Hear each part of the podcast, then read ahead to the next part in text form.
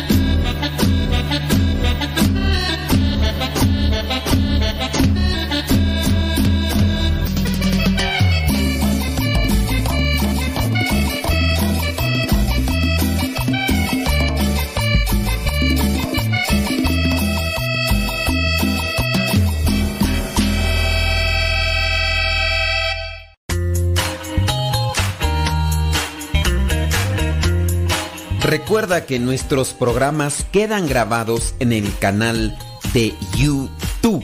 El canal se llama Modesto Radio. Ahora, que si tú trabajas en una estación de radio y quieres pasar estos programas, ponte en contacto con nosotros. Te los podemos mandar ya editados para que en medio de cada bloque pongas los mensajes que tú creas convenientes. Si trabajas en una estación de radio, ponte en contacto con nosotros y te mandamos los programas que nosotros realizamos. Y si tú quieres escuchar programas pasados, entra al canal Modesto Radio. Modesto Radio en YouTube y ahí podrás escuchar los programas pasados.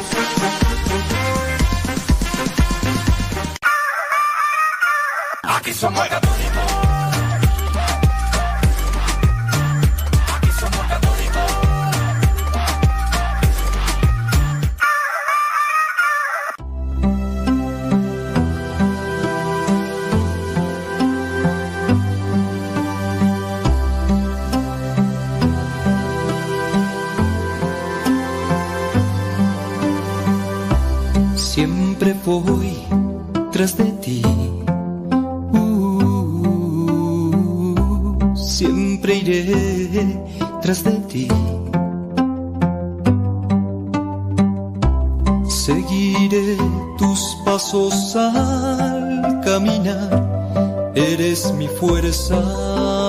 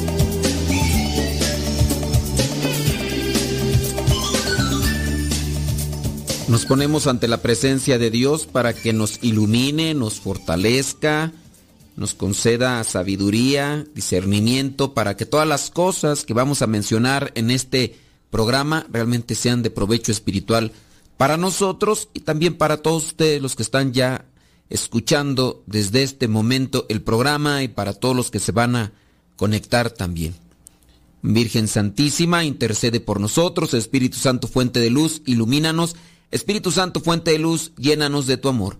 En el nombre del Padre, del Hijo y del Espíritu Santo. Amén.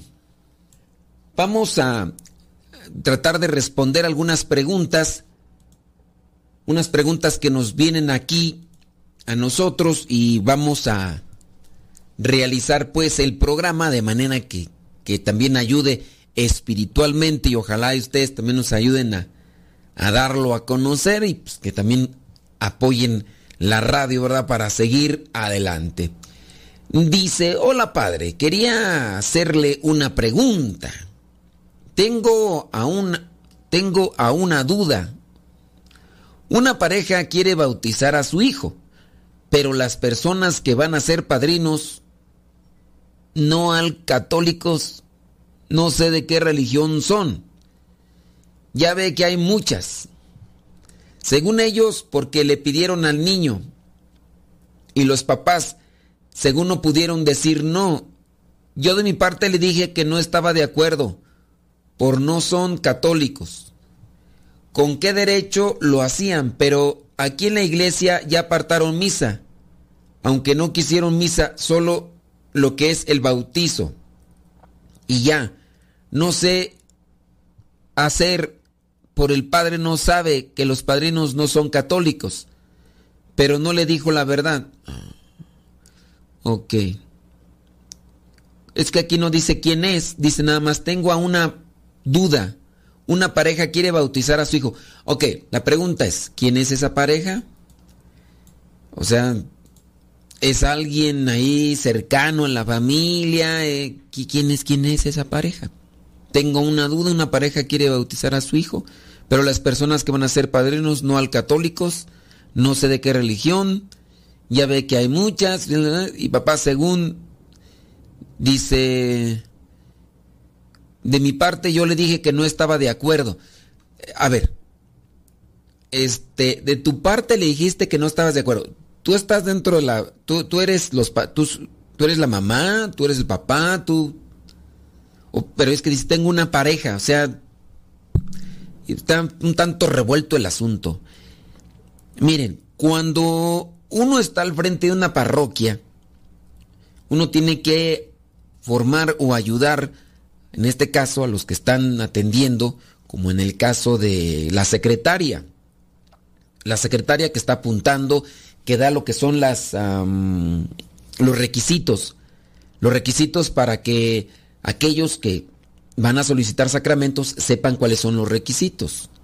Hay secretarias que se ponen las pilas, hay otras que no. Hay unas que son atentas, hay otras que se creen dueñas, ¿verdad? Pero siempre debe de estar el sacerdote encargado.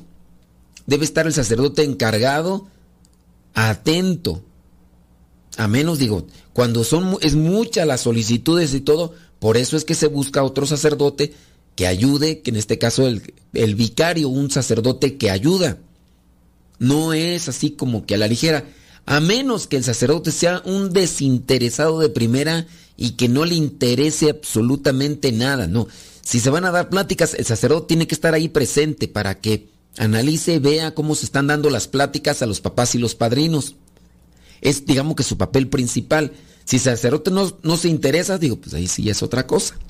Pero cuando vienen este tipo de situaciones así, todas mareadas y uno no encuentra realmente ni por dónde camina el asunto, ahí sí la cosa pues está, está media difícil.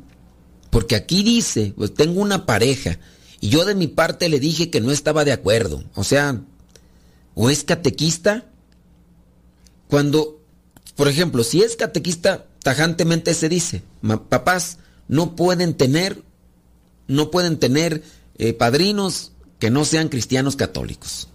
No pueden. El catecismo lo establece dentro de lo que vendría a ser. Acuérdense, si los obispos, como en algunos casos, más, más bien en Italia, donde ya por lo menos tres diócesis y han puesto a prueba un método de no tener papás, no, no tener padrinos durante tres años, eso lo establecen los obispos. Pero de ahí para allá, los padrinos, conforme a lo que dice el catecismo de la iglesia, deben de ser padrinos cristianos católicos que den testimonio, que vivan una fe coherente, que tengan una fe coherente. Entonces, Pues sí, o sea, se- eso se debe tener presente ahí, se debe tener presente y pues hay que ayudarlos en ese caso. Pero sí, les digo, no sé aquí a qué se refiere de, de que tengo una pareja y que yo no estoy de acuerdo y pues no sé. Pero el, el sacerdote debe estar ahí al frente para que este tipo de cosas o abusos no se den. Debería estar ahí. ¿Por qué no está? Vaya con el sacerdote. Porque aquí sí dice que yo no estoy de acuerdo y que mi... quién sabe quién será. Pero en el caso, vaya con el sacerdote encargado, el párroco. Si es una parroquia, vaya con el sacerdote encargado, con el párroco, y dígale, a ver, ¿qué está sucediendo aquí? Mire, esta situación. No puede ser un padrino nada más uno porque sí. Ahora, y que pues que se lo pidieron y que no pudieron decirle que no, ahora resulta, mire. Ah, es que, que- que queremos ser los padrinos. Y con cuidado, cuidado que me lo vayan a negar, ¿eh? Porque si me lo niegan, ya saben. No, pues ¿cómo? Entonces, ¿qué es una mafia? ¿Son, son narcos? ¿O quiénes son los que están amenazando ya a los papás? ¿O qué rollo? En fin. Vámonos a otra pregunta cortita. Tengo una duda o pregunta. ¿Puedo tomar la comunión sin haberme casado por la iglesia? La respuesta es no. Si ya estás viviendo en unión libre o estás casada solamente por el civil, no puedes comulgar ni tampoco confesarse. No se pueden comulgar ni tampoco pueden confesar. No pueden comulgar ni tampoco confesarse. Y esto pues ya hemos, lo hemos dicho muchas veces, ¿verdad? Aunque por ahí pues les digo hay sacerdotes que han manejado la comunión bajo el pretexto de que es que aquí sí hay amor, pero no están casados, están viviendo en pecado. Sí, pero hay amor. O sea, y hay hasta obispos, ¿eh? Hay obispos. ¿Y ahí qué pasa? Pues, miren, independientemente, no es válido por el hecho de que conceda un permiso eh, el obispo. Porque yo sí he sabido, por ejemplo, de algunos casos donde el obispo, pues es de, es de esos obispos relativistas y dicen, ah, sí, dice, yo le doy permiso ya que comulgue. Pues aun que comulgue con el permiso del señor obispo, el sacramento no tiene una validez en la, persen- en la persona, no tiene un provecho espiritual. Y, y así, así, que quiero comulgar, pues, pues, sepárate, sepárate y, y trata de arreglar tu vida y todo y ya vendrá el momento en el que, que puedes realizar eso. Así que yo ahí se los dejo, por si ustedes quieren más respuestas, pues manden sus preguntas y vamos a ir dándole respuestas conforme vayamos mirando también la interrogante, pero si nada más le pido, ¿verdad? Que, que sea un poquito más claro, no tan extenso, pero sí más claro la, la duda para que no vaya a quedar como la otra. Deja que Dios ilumine tu vida.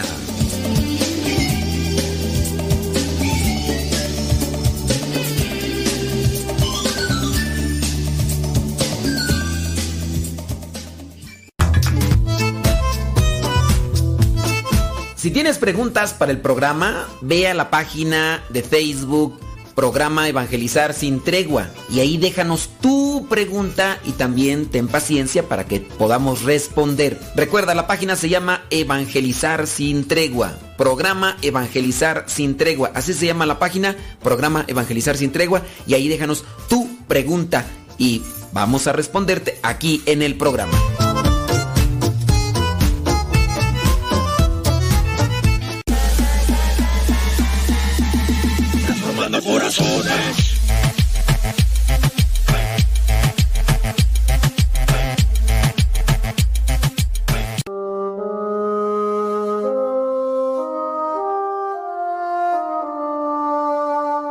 Caminando por la vida llegué yo a un precipicio. Si mis pies daban un paso, me caía al vacío. Comprendí que no era fácil esta vida que vivimos. Sus caminos son de espinas. No tenemos que rendirnos. Caminando y caminando, así tenemos que aprender. Si una luz se nos apaga, siempre hay otra que encender. Si caminas con cautela, nunca tú tropezarás.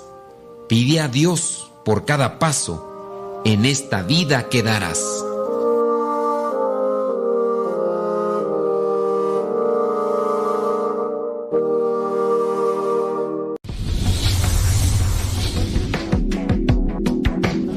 Accionistas, dueños de una gran empresa, comenzaron a hablar mal uno del otro.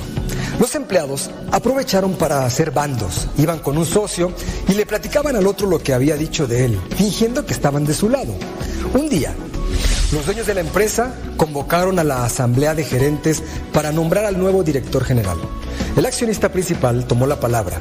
Dijo, ustedes creen que mi socio y yo estamos divididos, pero se equivocan. Les tendimos una trampa. Fingimos una pelea para conocerlos mejor. Así que hemos elegido al señor Pérez como el nuevo director general porque él fue el único que no cayó en el juego de los chismes. Hubo expresiones de protesta. El señor Pérez era parco, de baja estatura y además tenía una fea cicatriz en la cara. No podía ser el nuevo director. Después de la ceremonia de nombramiento, se puso de pie y dijo, cuando yo era niño, mis padres se pelearon a gritos mientras íbamos de viaje. Papá perdió el control del auto, chocamos, salí proyectado por el parabrisas y me corté la cara. Estoy vivo de milagro. Señores, yo crecí escuchando a mi papá hablar mal de mi mamá y viceversa. Desde niños, los cuatro hijos de la familia Pérez tomamos diferentes partidos según nos convenía. Acusábamos siempre al padre que no estaba presente para sacar provecho. Ellos se divorciaron. Todas las mañanas, cuando me rasuro frente al espejo, veo las marcas de la división. Señores, tal vez yo no soy el mejor candidato para dirigiros porque no sé muchas cosas, pero sí sé que debemos luchar unidos por la misma visión. Sé que los intereses del grupo son más importantes que los personales. Sé que de nada nos sirve tratar de motivar a otros si somos chismosos. Sé sobre todo que no debemos hablar mal de los demás, que debemos servirlos, porque al final la forma más sublime que podría resumirse nuestra vida es esta. Dejó una huella positiva en otros. El señor Pérez se quedó de pie unos minutos. Su estatura ya no parecía tan pequeña ahora y la cicatriz de su rostro hasta se veía agradable. Escucha, el mundo necesita personas así, personas capaces de pensar en el bienestar ajeno, sabiendo que a la larga ese bienestar se revertirá en su beneficio. Dejemos de acusar a los que se equivocan. Dejemos de participar en el juego de los difamadores. Seamos leales a las personas que no están presentes o que no pueden defenderse. Por ti, por mí, detengamos el mal haciendo el bien.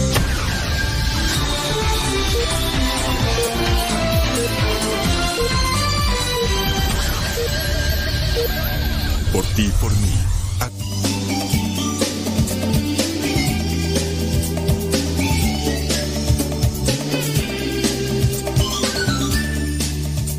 Vámonos con otra duda, pregunta que acá nos están dejando. Dice, mm, tengo una pregunta. ¿Por qué en la Biblia mencionan al rey Salomón? Ese hombre tenía muchas mujeres. Vivía en promiscuidad. ¿Qué es lo bueno que hizo? Pues miren, antes de, del pecado tenía cosas buenas. Y pues, pues, pues sí, o sea, dentro de lo que vendría a ser su petición, él pidió sabiduría y Dios se la dio. Además es el hijo de un rey. Por eso también sobresale, porque es el hijo de un rey, no es cualquier Juan de las Pitayas, es un hijo de un rey. Este hijo del rey tuvo una visión con Dios y como el genio de la lámpara le dijo, ¿Qué quieres que te dé? Ándale, pídemelo. Pídemelo. Y puedes pedirme poder, puedes pedirme riquezas. Pídeme lo que tú quieras.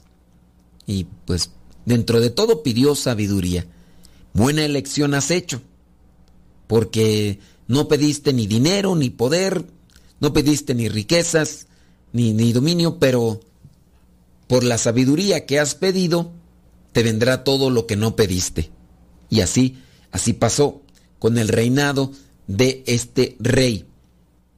¿Y, por qué se le menciona en la Biblia? Pues porque también llegó a ser rey, era el hijo de, de un rey. Y dentro de lo que es el gobierno patriarcal no, este, de los monarcas, pues esa era la cuestión. Entonces, tenía que suceder, eh, tenía que seguir.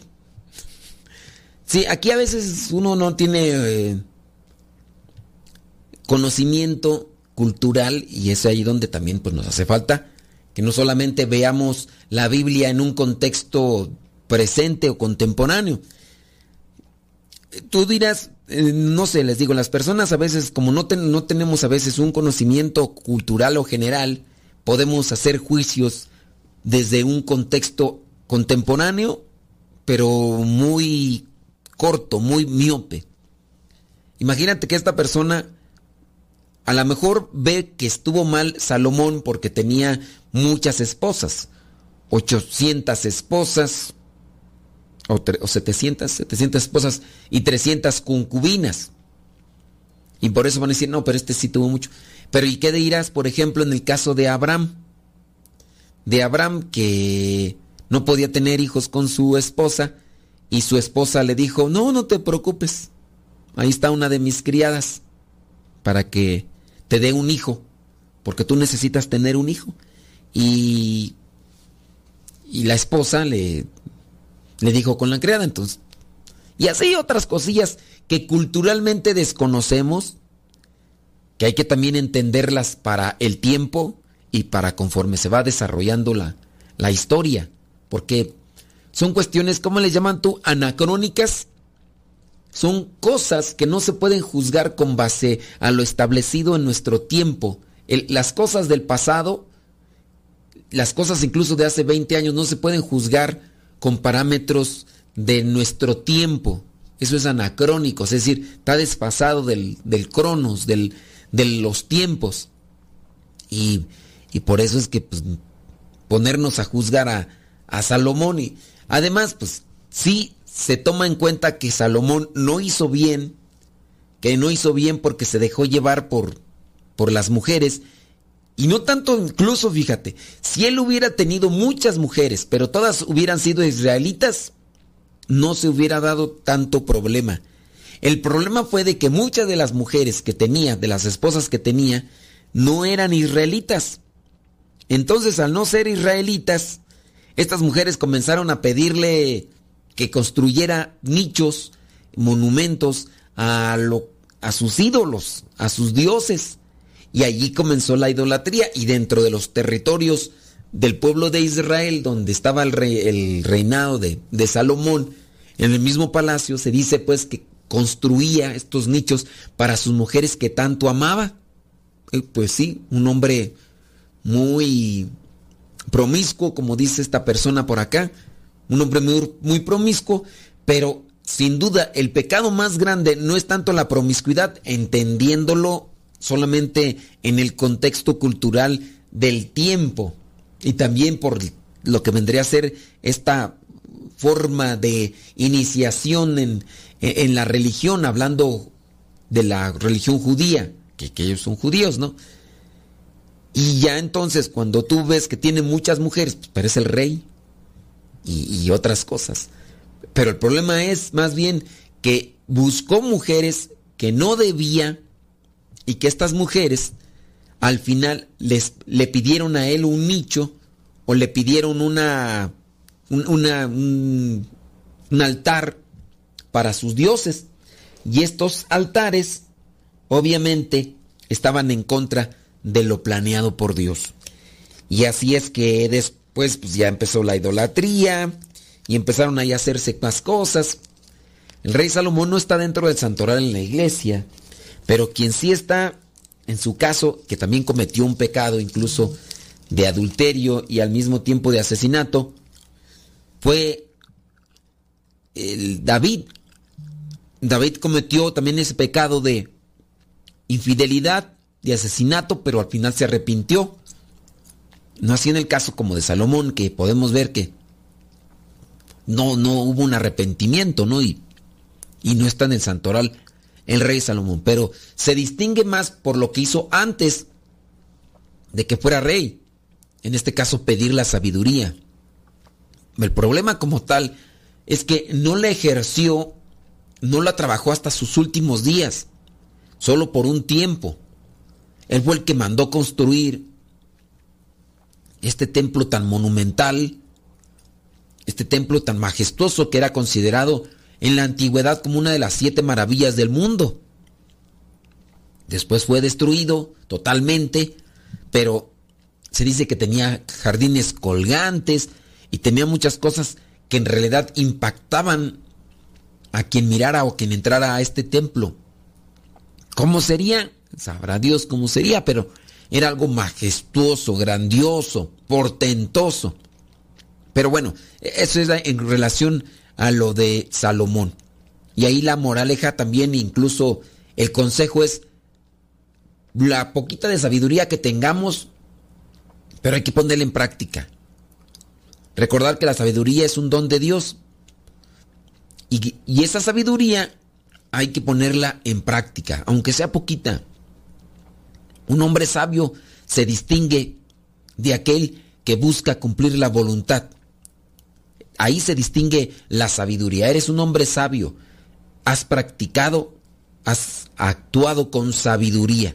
Eres un hombre de Dios. La voluntad de Dios, ahí es cuando hay sabiduría, hay voluntad que apegada a lo que es Dios. Así por eso es Salomón. Entonces mándenos sus cuestionamientos, mándenos sus, sus preguntas y en la medida de lo posible iremos a ir respondiendo a ellas. Acá me llegó otra pregunta, pero acá la cuestión está que la pregunta está un poquito más larga y tenemos que hacer una pausa y dentro de lo que vendría a ser la pausa, pues ya no alcanzo a, a contestarla. Pero si ustedes nos mandan ese mensajito, con todo gusto se las vamos a, a responder. Deja que Dios ilumine tu vida.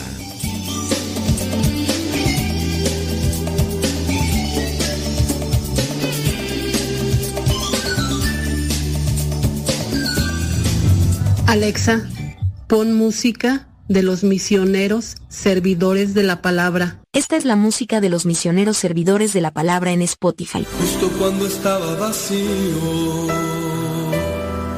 y creía que no habitabas en mí. Verbo de Dios, y Señor recostado en los brazos de su madre. Como un infante descansando en el calor del dulce hogar.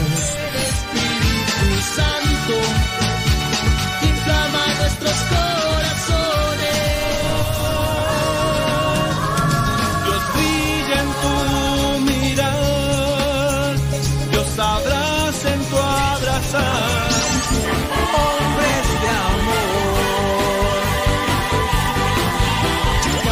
De cerrar sus ojos y abrirlos del corazón.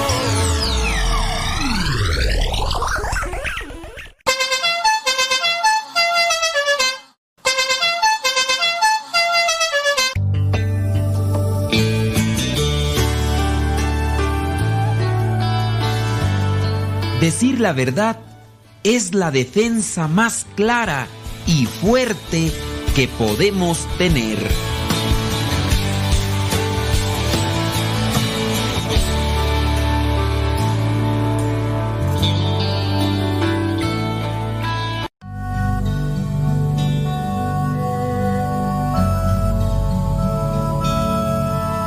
El Evangelio de todos los días directamente hasta tu celular. Es muy sencillo. Hay una aplicación que se llama Telegram. Esta aplicación es muy similar a WhatsApp, pero tiene cosas mejores.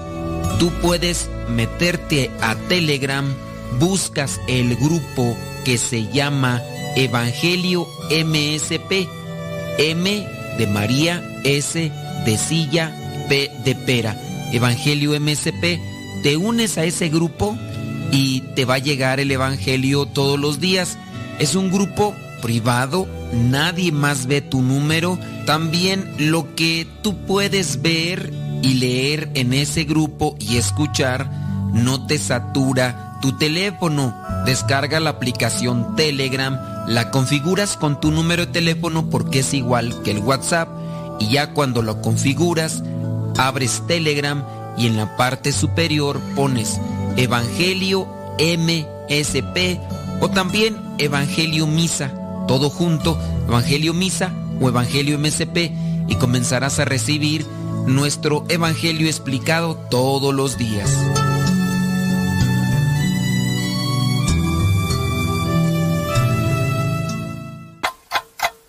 60 segundos con Dios. ¿Te gusta leer? ¿Cuánto has leído esta semana? ¿Lo que has leído te ha ayudado a crecer espiritualmente? Sabemos que la lectura trae un mar de conocimientos a nuestra vida.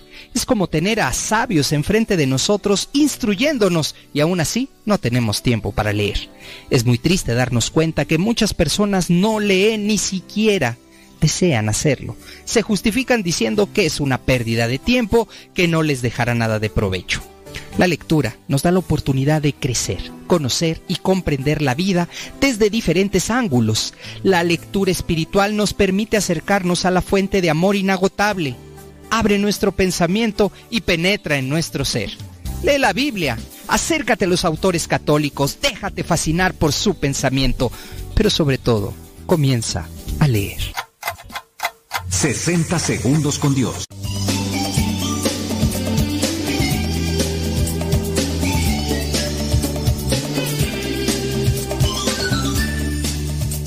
Preguntas.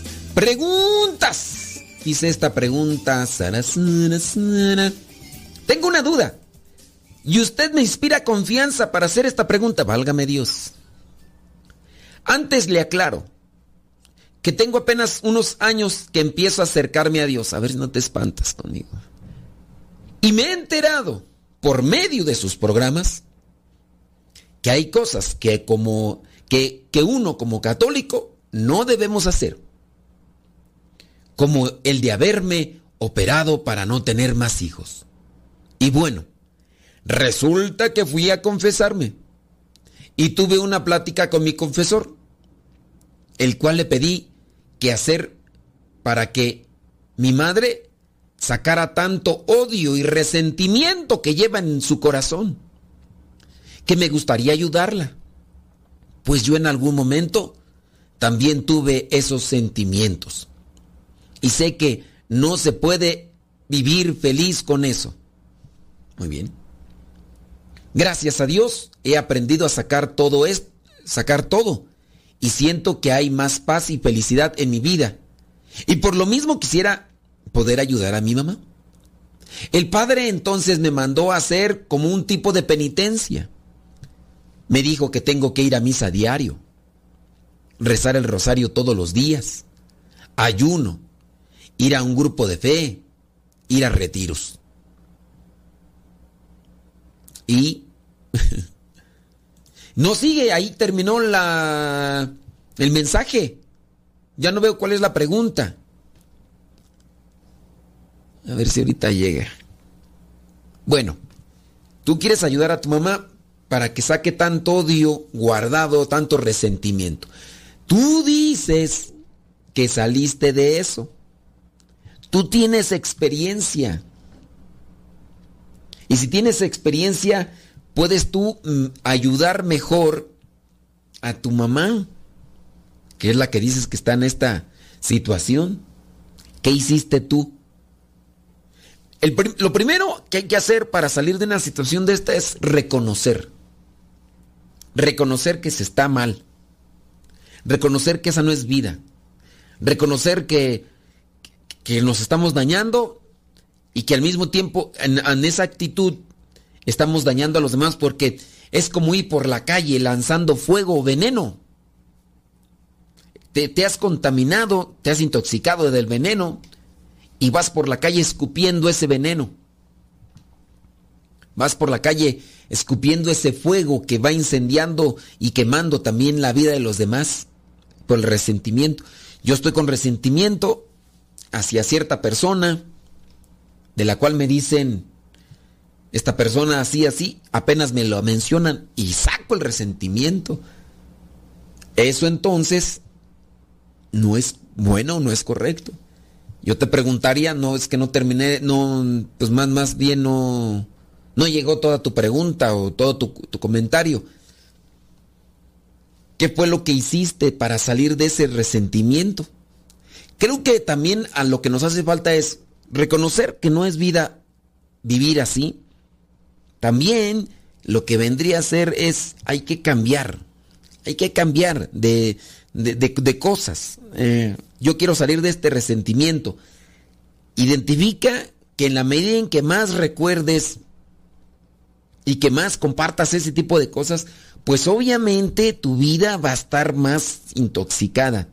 Si tú recuerdas, si tú platicas, estarás entonces llenándote cada vez de más de, más de, de más de ese, ese sentimiento y odio.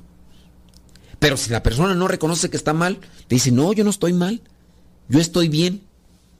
A mí no me, a mí no me afecta, a mí no me perjudica, a mí no me lastima. Si la persona entonces piensa así, entonces, pues, pues no, que aunque tú le digas y todo, no la vas a hacer entrar en razón porque ella no quiere entrar en razón. Tú descubriste, bueno, pues si tú descubriste lo que es vivir en paz y lo perseguiste, que bueno, esta persona no ha descubierto y si por lo menos ya experimentó qué es vivir en paz, no quiere vivir en paz y... Pero no sé cuál sea tu pregunta, ¿verdad? Es que como no llegó el, el mensaje completo, pues bueno. Pasemos a otra pregunta que nos aparece aquí. Dice, hola, ¿qué tal? Me llamo así. Eh, me he estado sintiendo lejos de mi Señor. La razón es de que yo siempre he ayudado a los demás, pero actualmente me siento que no debo, que no debo. Dice que su hermana de 37 años y su hermano de 41 son la más...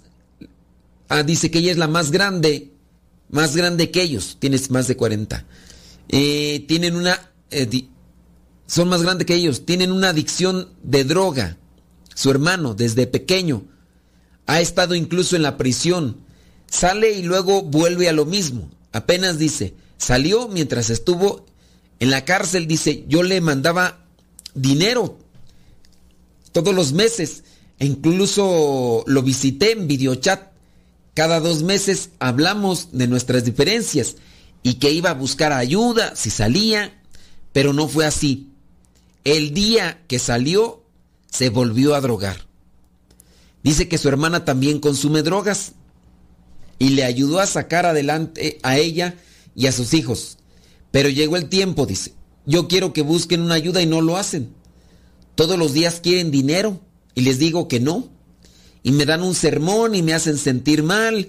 Y mi pregunta es, yo sé que el mandamiento dice ayuda a tu prójimo, pero como si no quieren ser lo bueno, estoy mal en no ayudarles o debo ayudarles.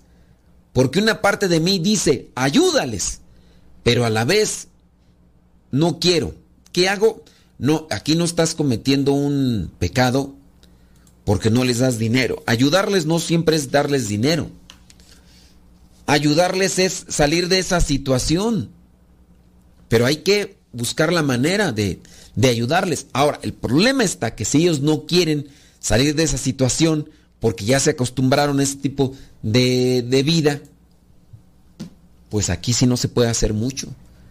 No se puede caminar muy lejos cuando ellos no quieren hacerlo. Entonces, eh, lo que hay que hacer es nada más orar, pero sí, si en su casa, mira, es que los podemos llevar a un anexo o a un centro de, de adicciones.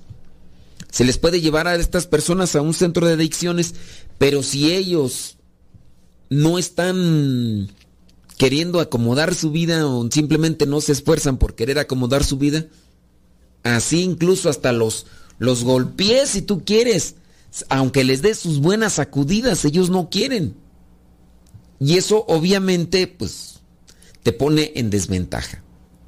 Pero no, no alimentes sus vicios. En la medida en que más les des dinero conforme a lo que ellos te pidan y todo lo demás, lo único que estarás haciendo es firmarles su carta de sentencia. Ahora, ciertamente, si tú no les das dinero, ellos van a buscar la manera de conseguir dinero. A lo mejor hasta en la misma prostitución. O tu hermana o tu hermano. Es la cuestión.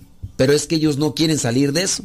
Y a lo mejor tú podrías decir, para que no caigan en la prostitución les voy a dar dinero. Pero eso también los, les hace alimentar un vicio.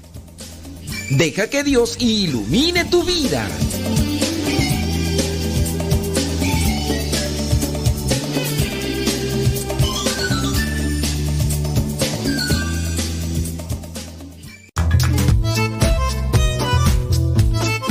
Si tienes preguntas para el programa, ve a la página de Facebook Programa Evangelizar sin tregua y ahí déjanos tu pregunta y también ten paciencia para que podamos responder. Recuerda, la página se llama Evangelizar sin tregua. Programa Evangelizar sin tregua. Así se llama la página, Programa Evangelizar sin tregua y ahí déjanos tu pregunta y vamos a responderte aquí en el programa.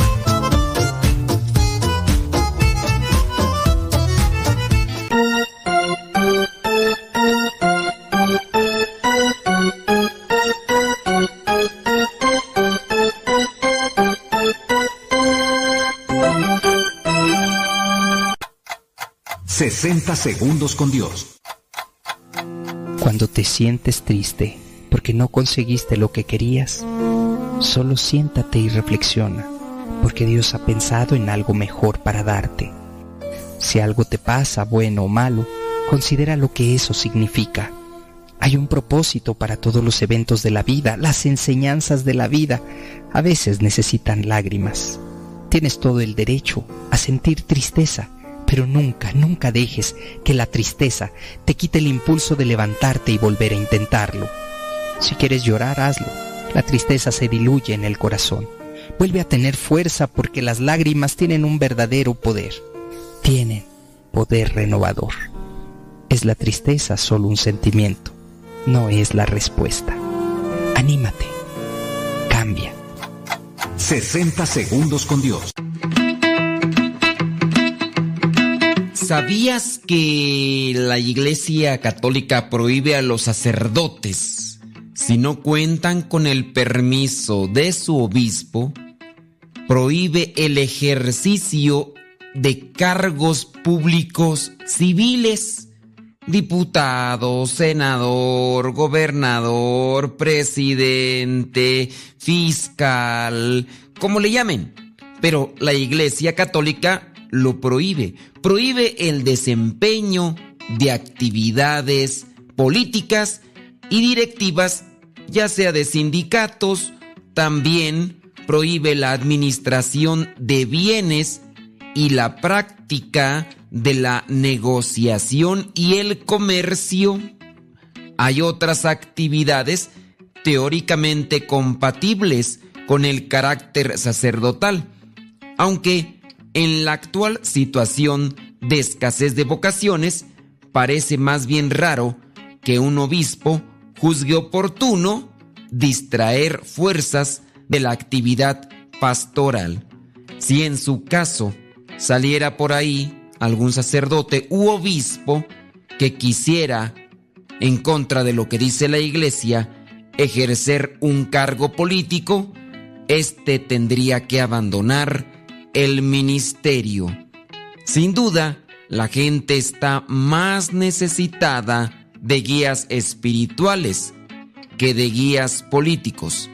Porque si hay buenos guías espirituales, habrá también buenas personas que trabajen en cualquier situación de la sociedad.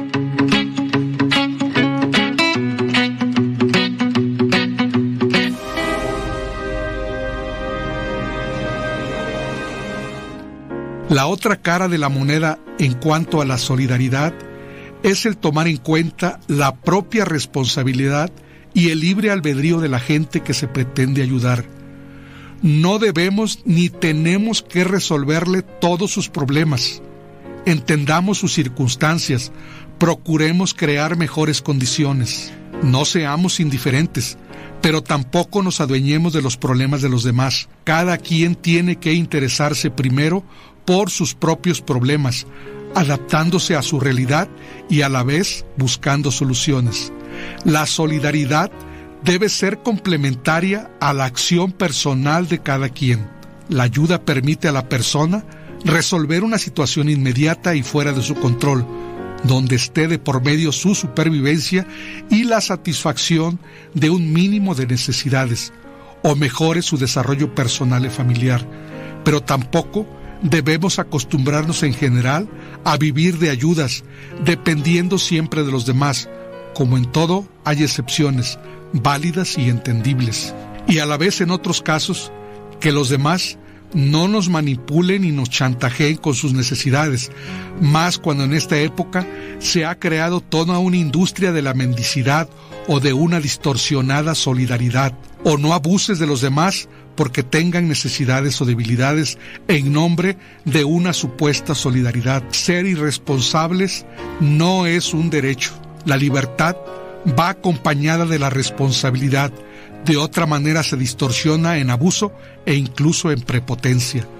Se asume un compromiso porque uno lo quiere, no por una obligación que la sociedad o un grupo establece, pero ya aceptado el compromiso, sí debemos responsabilizarnos de cumplirlo. Finalmente, la solidaridad es compromiso, pero también es satisfacción. Compromiso porque a veces se requiere nuestro apoyo y satisfacción porque la obtenemos al brindarlo.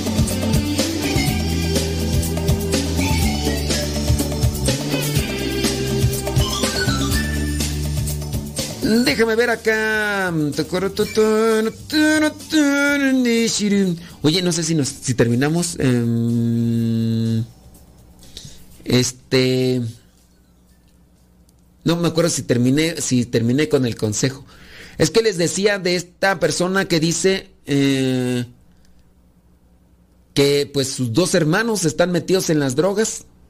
Su hermana tiene 37, su hermano tiene 41, estuvo en la cárcel y dice que pues que le prometió que nada más iba a salir y, y, si salía que ya iba a dejar las cosas, pero no, dice que apenas en el primer día que salió, luego, luego volvió a agarrar. Y entonces pues que ahora los hermanos se dedican, los hermanos y los dos se dedican a chantajearle. Y entonces, pues mira, es que sí, no, tú dirás, les voy a dar dinero para que no anden pidiendo. Pero te decía, en ocasiones este tipo de adicción, mientras más se droguen, la adicción va a crecer más. Mientras más se droguen, la adicción va a crecer más. Y si estos se siguen eh, drogando, pues obviamente sus caminos, ¿no? Ahora que a lo mejor dentro de la, la, impotencia que a veces uno puede decir, bueno, ¿y qué hago para hacer que ya deje estas cosas? ¿Qué hago? Mira, que si yo supiera qué se puede hacer o, qué decir, yo se lo diría a unos conocidos que tengo. Y uno de ellos es un primo. Un primo hermano que pues no ha podido incluso dos familias, tres familias que han quedado prácticamente destruidas. Si yo supiera así, como para decir, esto funciona. Mira que lo hemos metido a, los anexos. Y en algunos momentos pues ha estado bien. Pero este. Pero pues nomás es un rato, porque también es hasta cuando él quiere.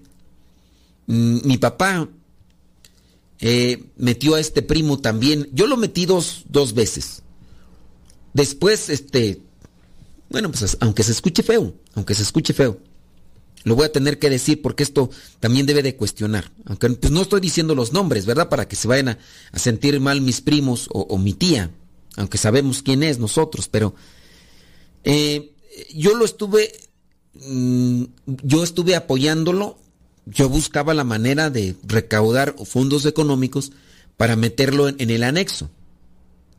Eh, no recuerdo cuántos meses fueron, si tres o seis meses que estuvo en el anexo. Se requería que él estuviera otros tres meses más. Entonces fue ya cuando yo recurría a mi tía y le dije, ¿sabe qué? Ahora ustedes háganse cargo de él. Porque pues yo ya fueron seis meses, ¿no? Y entonces me dijeron que sí, él tiene más hermanos. Y este, y los hermanos, pues sí, también les duele mucho saber que pues mi primo anda andaba mal o anda mal todavía. Pero dijeron, sí, vamos a apoyarlo, pero pues no lo apoyaron. Y eso que, pues bueno, ellos están viviendo en Estados Unidos. Yo entiendo, ellos también tienen sus necesidades, todo, pero pues no hubo un apoyo. Entonces, de los tres meses que tenía que estar mi primo ahí, solamente estuvo uno y medio. Y esto por cuestiones también pues de, de, economía y todo. Porque como cada mes se tenía que dar una cantidad de dinero, entonces pues ya salió.